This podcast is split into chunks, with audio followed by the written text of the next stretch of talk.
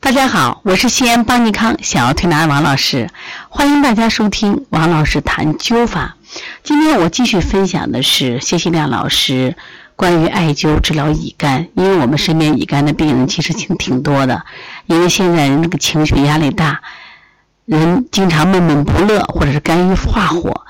或者是这个酗酒都会得到乙肝，那么乙肝现在中西治疗效果并不是很明显。其实你可以试一试艾灸。高某，女，四十二岁，她的孩子张某，男，十岁，山西省侯马市新田乡农民，一九九零年九月出诊，主诉数月前疲乏无力，食欲不振。你们发现了没？所有这种肝炎的病人，他有个症状就是疲乏无力，而且食欲不好。然后今年春天因常感冒，经侯马市中心医院化验肝功能异常，乙肝五项检查为大三阳，曾用几种方法治疗不见效果而求诊。他目前有什么症状呢？面色青黄、消瘦、无精打采。小孩呢勉强上学，不做任何活动，走路稍微快一点，感觉肝区阵痛，体征呢肝区叩痛也压痛。这个巩膜呢轻度黄染，诊断为慢性的乙型肝炎。治疗呢仍然是麦粒灸法啊，麦粒灸我再说一下，就是把四十比一的艾绒搓成跟麦粒一样大，这个搓绒很讲究啊，搓成这种啊，我们说这个圆锥形，下平上尖儿，而且呢，呃，他讲那个搓的时候一定要坚实，能立得住啊，这个一定要再选非常好的绒。取穴呢，取什么？取这个肝腧。取脾腧足三里，然后取，这是给母亲治的啊，母因这个母亲和孩子都病了，母亲治肝腧、脾腧、足三里，孩子取的参柱。注意啊，你看我们在给孩子调节的时候都会用到参柱，这也是个儿童的保健强身穴，肝腧。然后在这身上就把这个穴位啊就画好。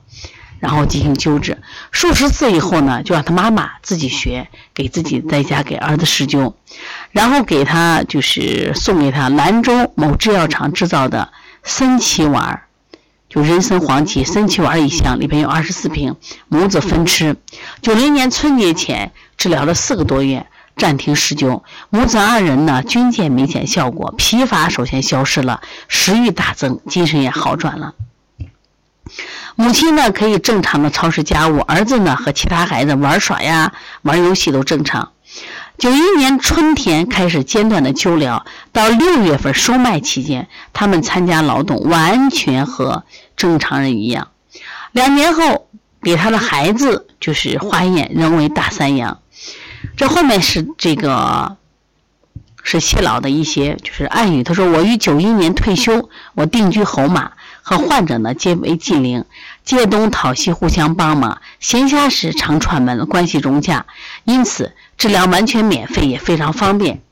只是再三劝说，因经济条件不肯做化验检查。九三年由我自己出资二十五元给他的孩子检查一次，仍为大三阳。他孩子高中毕业到西安上学，正值这个夏秋炎热之际，受军事训练。我曾担心他不能承受，经过三年学校生活坚持下来，未出现任何问题，以后在某单位工作。二零零六年，张某结婚生子，精神旺盛，面色虽黑而有光泽，就正常上班。他母亲呢，高某坚持家务，夏天在小工厂打工，拆迁修建房屋，一年春夏秋冬。参加劳动依然健康。关于乙肝指标大三阳的问题，北京三零二医院某专家提出，无症状可以不做治疗，只是应该注意按时复查。二零零八年四月与患者座谈很久，没有涉及疾病，母子健康，生活愉快，全家幸福。其实读到这里的时候，是不是你也有幸福感呀？他真的特别了不起，主要是靠灸啊。我们再看一个男孩，六岁。河南省原阳县某银行工作人员，九零年十月十六号出诊。你说这个小孩当年就是八四年，那八四年的孩子现在也就三十多岁嘛。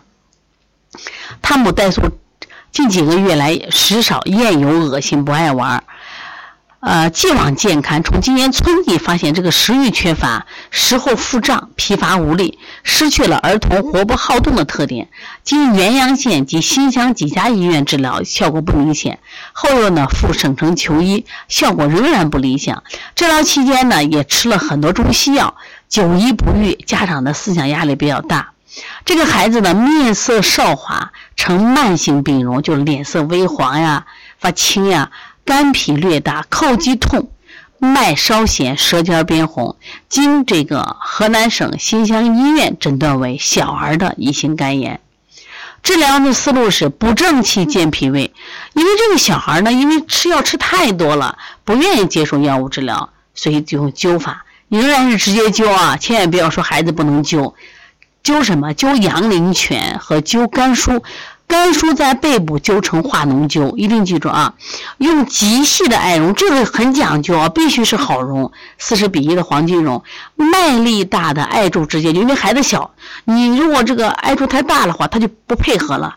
就一点点的细艾绒，它其实呢疼痛感是非常少的啊。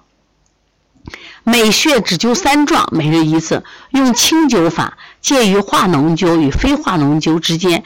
开始患儿呢难以接受，哭闹不休，勉强灸几壮，不太热就去掉。